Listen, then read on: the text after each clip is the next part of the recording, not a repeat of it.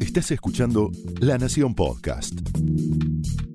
A continuación, Ignacio Federico te explica los datos claves de la economía en Los números también hablan. Los números también hablan es presentado por Galicia Eminent. Bienvenidos a un nuevo capítulo de Los números también hablan, el podcast de economía y negocios de la Nación. Arrancamos hoy la segunda temporada de este espacio en el que continuaremos hablando de economía, de negocios y de finanzas, como lo venimos haciendo, como lo hicimos durante los 10 capítulos de la temporada anterior. Pero no solo a nivel macro, sino siempre bajado a tu economía personal, a tus hábitos de ahorro y a tus hábitos de consumo. Y justamente de consumo queremos hablar hoy. Como te contamos varias veces, la pandemia cambió nuestra forma de consumir. Cambió la manera de consumir de todos los argentinos.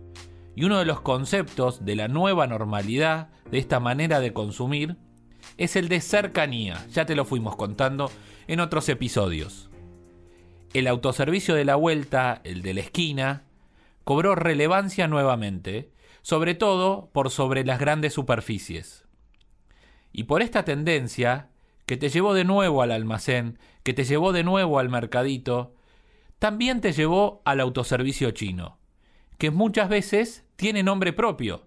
El local tiene un nombre, pero casi siempre es conocido como el chino del barrio, el chino de enfrente o el chino de la vuelta. Y esto lejos de ser discriminatorio o xenofóbico como muchas veces se puede creer, es justamente todo lo contrario.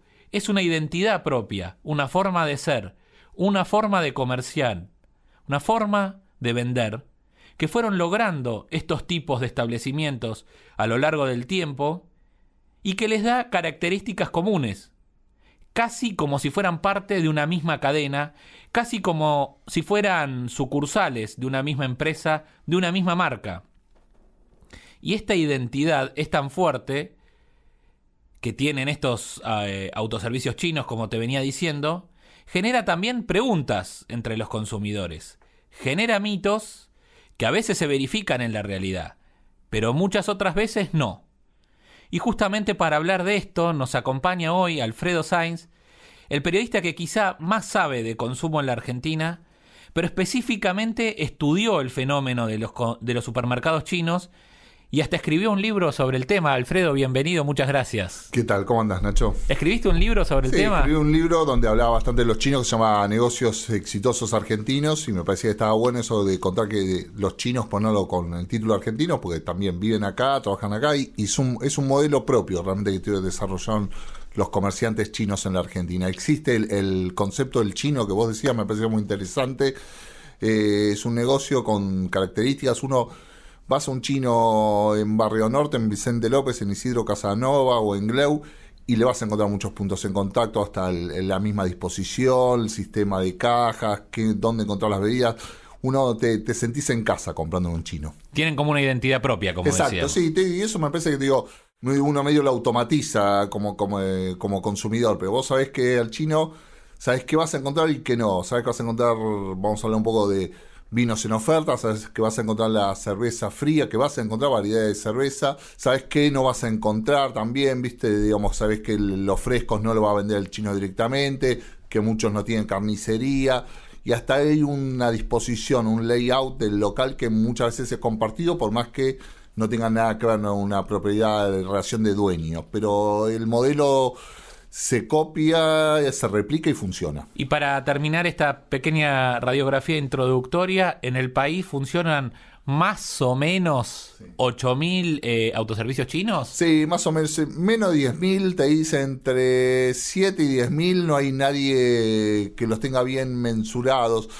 En algún momento Nielsen los estaba relevando, después me parece que no lo está haciendo porque la verdad están fuera de foco porque es algo muy interesante, me parece, los chinos, que los chinos se tienen una capilaridad muy, al, muy grande y que atraviesa todas las clases sociales, con lo cual es medio difícil eh, muchas veces relevarlo, incluso en lugares donde las grandes consultoras no, no entran a medir. Te quiero decir hechos concretos. Encontrás chinos en Fuerte Apache, encontrás chinos en Ciudad Oculta, encontrás eh, chinos en la Villa 31, en el barrio 31, en la 1, 11, 14, en todos lados. En Buenos Aires encontrás chinos y cada vez más en el interior también. Y para también ponerle un número, al menos antes de, de la pandemia, en Capital y Gran Buenos Aires, eh, AMBA, como puso de, no- de moda la pandemia, estos comercios controlaban generalmente cerca de, en, en su conjunto, no todos juntos, cerca del 20% de las ventas de alimentos, bebidas y productos de la canasta básica. Sí, más o menos. Te digo, eso te digo, estos son números igual previos un poquito a la crisis. Creo que después de a la crisis, a la cuarentena, su participación descendió un poco porque están ganando las grandes cadenas de supermercados. Pero para que tengas una idea, más o menos, como decirte, en, el AMBA, donde los supermercados son más fuertes, casi el 50%, 40 y pico por ciento manejan las grandes cadenas de supermercados. Los chinos tenían un 20, era el segundo gran jugador como, como sector. Eh, creo que eso igual descendió un poquito con la cuarentena, porque vamos a ver un poquito, están golpeados en, en este modo por la pandemia. Y metámonos ya de lleno en los mitos y realidades de los supermercados chinos. Te digo el primero. Todos los autoservicios chinos pertenecen a pocos dueños. Sí, eso es algo uno a veces dice, no, que son todos los míos dueños. No, no es así. Lo que tienen son, son negocios familiares. La mayoría de los chinos tienen un negocio que es una unidad familiar que lo opera. Lo que sí existe, y esto no es un invento chino, no, no fue una invención, desarrollo chino, sino una copia que de acá que se adaptaron, porque los chinos toman mucho de las culturas locales donde van a, a participar. Se maneja un sistema de puntos. El sistema de puntos es un sistema que trajeron los inmigrantes gallegos Sí. en el siglo XX, cuando la gran inmigración gallega, que empezaron a abrir bares, eh, el típico bar de gallegos, bares, café, y entre gente que eran del mismo pueblo, de la misma ciudad, y capaz que tenían un bar separado por pocas cuadras uno del otro. Para no matarse, lo que hicieron los gallegos era eh, compartir la, la propiedad. Este es mi local. Vos, Nacho, tenés un bar al lado a cinco cuadras de casa. No, no somos competidores, pero también seamos socios. Entonces yo te doy 10 puntos o 15 puntos del mío y vos me das 15 puntos del tuyo. Y a su vez vos tenés a tu primo que tiene otro a tres cuadras, entonces también él me da punto del otro y todos, yo manejo un, un Se arma negocio. como una sociedad cruzada, digamos. Exacto, sí, para que no interese. Ese, ese modelo hoy por hoy se replica casi todos los, eh, los bares de que son, hay como dos grandes grupos de españoles de eh, descendientes de gallegos que manejan un montón de bares y pizzerías de Buenos Aires que la manejan con este sistema. Es el grupo Ríos, que Sí. es un, grupo, eh, y otro el grupo Aragón. Maneja un montón de bares y restaurantes de, de Buenos Aires y pizzerías. Los chinos lo replicaron acá con ese modelo. Dijeron, che, esto funciona, lo vamos a empezar a utilizar. Entonces vos estás comprando en un chino y ellos saben que no, da el espacio para que tener a tres cuadras otro. Y eso es bueno. Entonces, eh, para no matarnos, compartimos la sociedad. Yo te doy unos puntos, vos me das unos puntos y entre ese hay un entramado familiar muy grande y de cruza de sociedades. La sensación de este mito también surge justamente por lo que comentábamos en, en- al principio en la introducción, que es por eso que tienen tan en común que parecen hasta locales, hasta sedes de una misma cadena. Exacto, pero no, no son cadenas, sino que se replican cosas y en algunos casos comparten sociedades. Hay un dato, te digo, que, que es la mayoría... mm, ¿Cuántos chinos hay en Buenos Aires? También en, la, en la Argentina es muy difícil de determinar. En el mejor momento llegó a haber 100.000. Yo creo que ahora debe haber un poco menos. De esos 100.000 que llegó a haber, más del 80% venían de una sola provincia, que se llama Fujian, que es una provincia que está enfrente a la isla de Taiwán.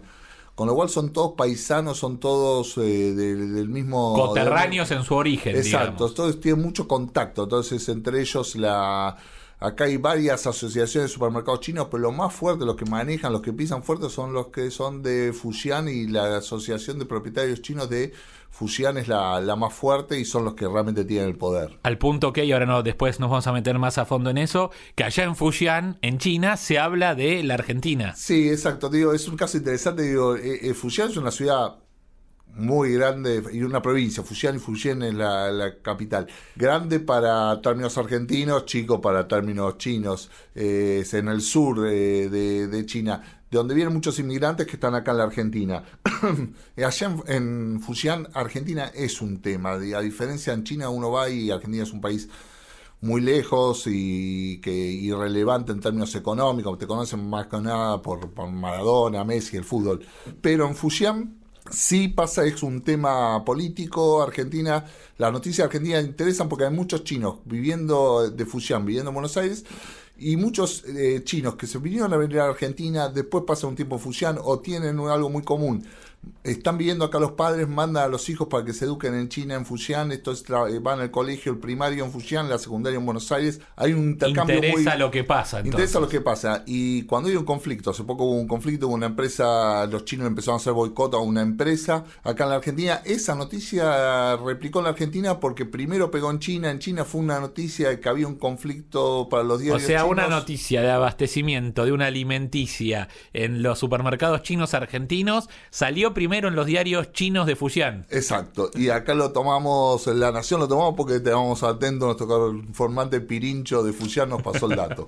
Segundo mito tiene que ver un poco con el primero los chinos tienen buenos precios porque compran todo juntos. Sí, eh, y eso te digo, tiene bastante de verdad. ¿no? No, no son de mismos dueños, pero sí se juntan pools de compra. ¿Qué es eso? Digamos, ir a los chinos a juntarse con, basado por esta idea del sistema de puntos de ir a negociar todos juntos. E, el conflicto, estamos diciendo eso, fue con una empresa de, de alimentos argentina con la cual se enfrentaron. Bueno, eso corrió muy bien eh, esas ideas de boicots que la Argentina nunca funciona comerciantes, en los chinos más o menos son bastante más homogéneos para la hora de, negociar. Y como te dicen, che, no, si vos me estás cobrando un precio que no me gusta, todos juntos dejamos de comprarlo, también tenés la otra parte, diciendo, bueno, ¿A qué negociación podemos hacer si vamos todos por volumen? ¿Hay algo de eso que, que funciona en esos pools de compras? A la es la lógica de, si vas mercadito por mercadito separado, tenés mucho menos presión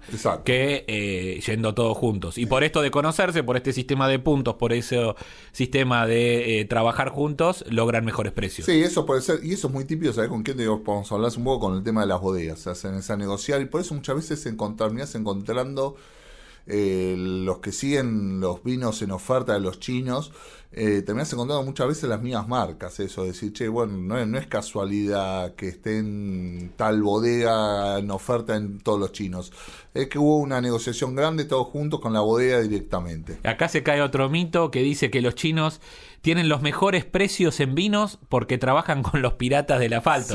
Claramente no, es un poco esto que, contabas. Sí, me digo, el, negocio de los vinos y los chinos es un tema interesante, pero los chinos tienen un category management que se diría acá, es como le dirían en la industria, es como manejo de categorías, eso muy marcado, es muy, muy claro diciendo cuáles son los drivers, los, los que tienen punto de atracción, las anclas para vender.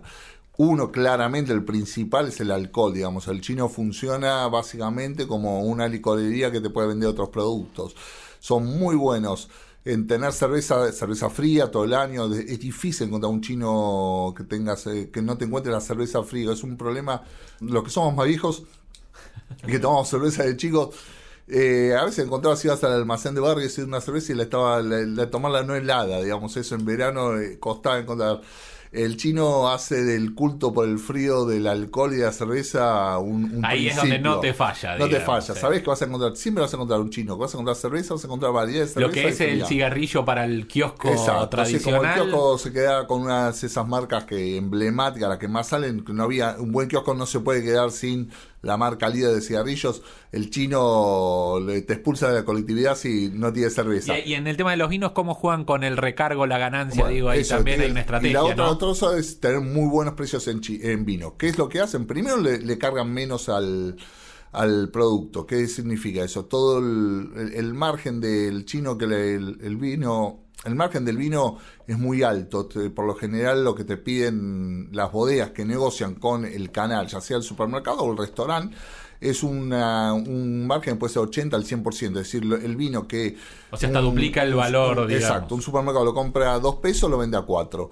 El chino le aplica el mismo margen que le aplica al arroz, a un paquete de yerba, a unas galletitas, 20, 30 puntos. Es decir, lo que compra a 10 pesos lo vende a 13. Eso es la primera razón que, y dicen, prefiero ganar poco con el vino, eso le generó unos enfrentamientos a la bodega. Como los kioscos otra vez que no ganan con el cigarrillo. Que generar tráfico. El vino que te genera generas tráfico para los chinos, el, el, vino y la leche son los dos productos que generan el tráfico diario que la gente vaya a comprar, el alcohol y la leche. Eso por un lado, digamos. La primera razón es que tienen muy buenos márgenes, eh, muy buenos márgenes para el, para el consumidor, digamos, reducidos márgenes para ellos.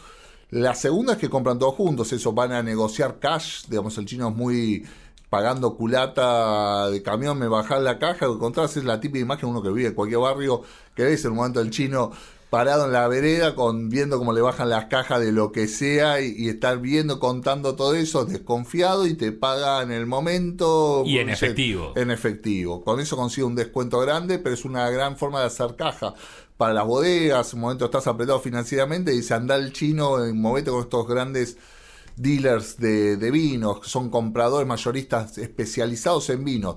Uno que el, más famoso de todos estos eh, mayoristas de, vinos que compran vino es el actual ministro de Turismo, Matías Lames. El, tenía una empresa de, mayorista, de, mayorista distribuidora de vinos con un foco puesto especialmente en supermercados chinos. Y la tercera razón que tienen los chinos para tener precio barato es lo que llama, le dicen en la industria, le llaman el revoleo que es una palabra que me gusta, digo, ¿qué es el revoleo? El revoleo es un es como un manejo que hay, que es nada ilegal, eh, primero aclaremos.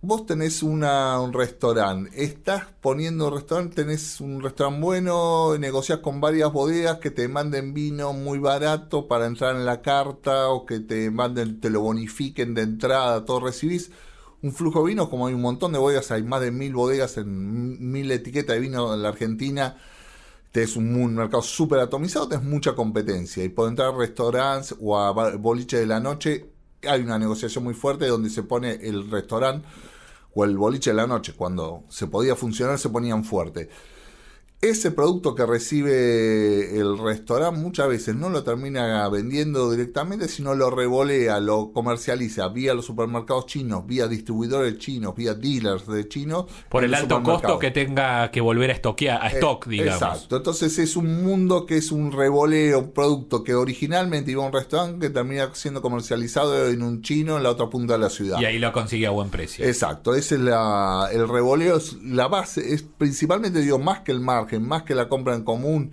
el revoleo es lo que explica el buen negocio. y sobre todo lo de pagar al contado en estas épocas donde un cheque a 60, 90 o 120 días también es un problema, ¿no? Sí, primero te digo ya con la inflación y segundo que tenga fondo, que, se cheque en su momento, o si no, porque vos lo vas a descontar. El descuento de cheque que te van a te matan. El descuento de cheque es anticipado. Yo tengo un cheque de una empresa X, por más buena que sea, a 120 días. Argentina incertidumbre, me lo que liquidar antes. Claro, te cobran la inflación, te cobran el temor a la incertidumbre, te cobran la falta de opción, todo eso te lo van descontando. Alfredo, otro mito que un poco mencionaste, pero que se y se fue cayendo eh, ante la evidencia en los últimos años es que los autoservicios chinos solo funcionaban en barrios humildes. Sí, sí, bueno, eso es una idea, te digo, sí, falso. Digo, de entrada puede haber funcionado el, el gran auge de los supermercados chinos comienza en la década del 90 Argentina y de entrada había cierto reparo, decir, no, gente, si yo no voy a comprar en un supermercado chino, no había ciertas mezcla de xenofobia, ignorancia, desconocimiento, darle un poquito de todo, pero eso se rompió, digamos, el chino funciona en todos lados, incluso tenés chinos en zonas más eh, acomodadas que tenés como chinos más de lujo, que puedes encontrar como por el supermercados más más eh, mejor ubicados, más lindos, mejor presentados, un poquito los jumbo de, del negocio de supermercado chino. Hiciste hace poco, va, hace poco ya no sé, que en esta pandemia hace cuánto fue, eh, lo pueden seguir Alfredo en Twitter con sus hilos, eh, ahí contó, hizo un ranking de los 10 supermercados chinos que más le gustaron. Sí, sí, sí, a mí me gustan los supermercados chinos y encontrás algunas cosas lindas en, en toda la ciudad, pero bueno, también se van acomodando con su oferta, con una propuesta eh, cada vez más cuidada o más eh, supermercadista, digamos, eh, interesante de chinos con, onda. La consultora Nielsen ahí investigó un poco, ¿no? La penetración que tuvieron según los distintos sectores. Sí, eso me pareció interesante. Es un estudio de Nielsen que decía, como estaba, que los supermercados chinos tienen la misma participación, o prácticamente lo mismo, en la compra en hogares de altos ingresos que en lugares de bajos ingresos. O sea, en el segmento de E, que se considera el más bajo, tiene más o menos el, el mismo por- porcentaje de penetración que en lo que se conoce como ABC1. Claro, exacto. Digamos que ese es un mito, esa idea de que solamente los chinos funcionan en lugares pobres o bajos eh, recursos. No es así. La gente le compra al chino, puede cambiar el, el ticket promedio, puede cambiar hasta la composición de ese ticket, pero al final van, van todos al chino. Ya, Alfredo, y volviendo un poco a, a- a lo del principio, ahí me quedó una duda en esto de que el sistema de puntos y, y de que no pertenecen al mismo dueño, pero sí hay una relación. Se habla también a un mito de que tienen una fuerte relación o con la embajada o, con, o con el mismo gobierno de, de su, Sí. su país de origen que les devuelven el, IVA. Sí, te eso fue una campaña que hubo grande de cuando ingresaban, porque decían, bueno, los chinos tenían muchas veces el, precios muy económicos y que decían que en realidad la embajada que les volvía el IVA. Eh, eso no es así, ya no, no hay nada de eso. Lo que sí muchas veces hubo y hay en todos lados es un comercio negro, digamos que el chino se come el IVA como se come el IVA el comerciante acá en Argentina, no, digamos, la evasión fiscal no, no la inventaron los chinos ni, ni son los únicos. Y podrán ser casos puntuales, pero no es algo que se pueda no, tomar no, como seguro genérico. eso, digamos, eso. Ahora avanzó mucho la fiscalización de parte de la FIP sobre, lo- sobre el canal, con lo cual hoy no creo que sea ni más alta ni más baja que el resto de los comercios. Lo que sí es verdad que tiene una relación interesante con la, embajada de los chinos de ultramar, como se los considera esto, siguen siendo considerados chinos, ciudadanos chinos, y existe una preocupación de parte de la embajada. eh, mm, me pasa, o sea, que cuando escribís algo de los supermercados chinos, alguien de la embajada te puede llamar, te contacto, decirte esto está bien, esto está mal. Existe sí una preocupación. Hay como una preocupación y un seguimiento de, de- de- Exacto, de su gente. preocupación y seguimiento a estos 100.000 eh, ciudadanos chinos que viven en la Argentina tienen una relación eh, corporativa con la embajada seguro, con lo cual existe cierta preocupación. Temas puntuales que siguen. Uno, el tema de discriminación, obviamente, ellos que los cuidan. que cuidan. Y el tema de la mafia china, que también es otro tema que siempre latente. Uno cada tanto se entera de aparece un chino acribillado, que la, la mafia china existe. Por suerte está muy En todo el mundo. Sí, sí, existe en todo el mundo y muy acotada a la, a la comunidad, en el sentido, no, no es, es raro el conflicto Que se expanda más allá exacto, de las puertas de la interna de la comunidad. ¿Cómo les está pegando la crisis? ¿Son una excepción? ¿Les, les cabe la general de la ley de supermercados y autoservicios? Los está golpeando mucho. Te digo, es algo, me, me empezó a asombrar eso en, mi barrio, ver, empezar a ver chinos cerrados y hablando después con la gente de la colectividad, te dice, sí, se hablan centenares de cierres que hubo desde el inicio de la cuarentena. Por un lado es el tema de la pandemia, los chinos estaban muy preocupados, los vivían, tienen todas familias en- allá en, en China, con lo, cuando fue lo de Wuhan, digamos, había una, tenían mejor información incluso que nosotros. Se enteraron de de, primera mano y antes. Sí, ante- había mucha preocupación, eso por un lado. El segundo que tenía, bueno, el tema de, de la inseguridad, les preocupa eso, son, son están muy expuestos. Son de los primeros blancos. Sí, incluso eh, uno lo ve, digo, estos conflictos, eh, los videos que han aparecido de casos de violencia, de robos con mucha violencia, en muchos casos fueron protagonizados por supermercados chinos, digamos, como víctimas de, de los robos. Y tercero, tampoco el, el modelo actual del precios máximos que impulsa el gobierno. El gobierno implementó en medio de la cuarentena, al principio de la cuarentena, una idea de un congelamiento de precios máximos. Es decir, que los precios no se pueden retrotraer, no pueden aumentar más allá de lo que fue los precios que estaban fijados el 9 de marzo. ¿Qué más son los hechos? Que eso se está cumpliendo relativamente bien en O los sea, tuvo sus prórrogas y en esta última prórroga Le dieron algún pequeño Algún aumento por aumento. 3, A 4%. Pero en teoría, y eso uno ve como consumidor, que vos ves que en los grandes cadenas de supermercados eh, los precios se cumplen mucho más y hay un- existe el congelamiento, está mucho más tranquilo. No, estás, no es así en los el resto de los supermercados. Si es un gran fabricante que no le puede colar un aumento a Coto, a Carrefour, a Jumbo, porque son jugadores más grandes y tiene espalda y te dice, no, yo no te convalido el aumento, en el supermercado chino o en el pequeño almacén de barrio se le hace muy difícil porque el proveedor te dice, mira, ¿es este precio o no te compro o no te vendo?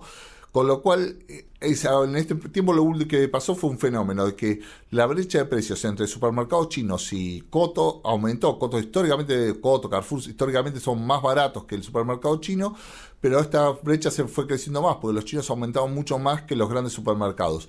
Con lo cual tenés un trasvasamiento de clientes. Los chinos están perdiendo participación de mercado.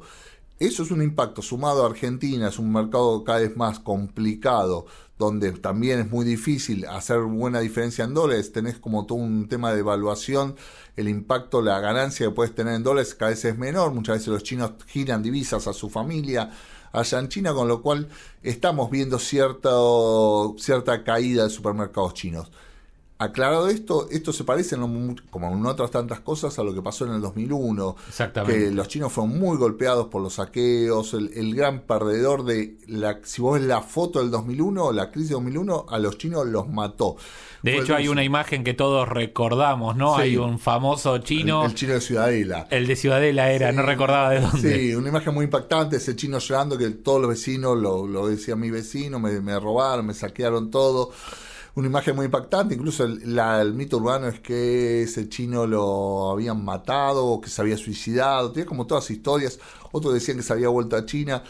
Yo lo conocí al chino, tenía, tenía el de Ciudadela, lo siguió teniendo un tiempo, después se fue a Mar del Plata y después a Barrio Norte. Ahora no sé dónde lo, perdí, pero hace unos años entrevisté.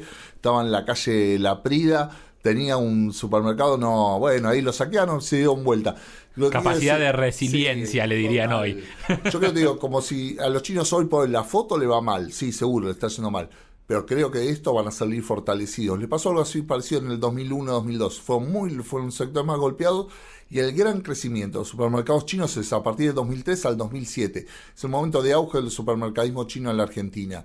Son los que primero reaccionan, la capacidad de resiliencia es altísima, la capacidad de adaptación vienen de la otra punta del mundo, no tienen ni idea del idioma y crearon un modelo comercial que funciona en Argentina. Te digo, hay que tener mucho respeto como emprendedores comerciales. Yo creo que esta la van a remontar de vuelta. Te lo contó Alfredo Sainz, periodista especializado en consumo y puntualmente en supermercadismo chino. Te contó de dónde vienen, te contó a dónde van te contó cuáles mitos se verifican en la realidad y cuáles, por supuesto, son muy falsos. Alfredo, muchas gracias por estar hoy con nosotros. No, gracias a ustedes. Y a ustedes los espero en el próximo número, en la próxima edición de esta nueva temporada que empezó hoy, de Los Números También Hablan, el podcast de Economía y Negocios de la Nación. Muchas gracias.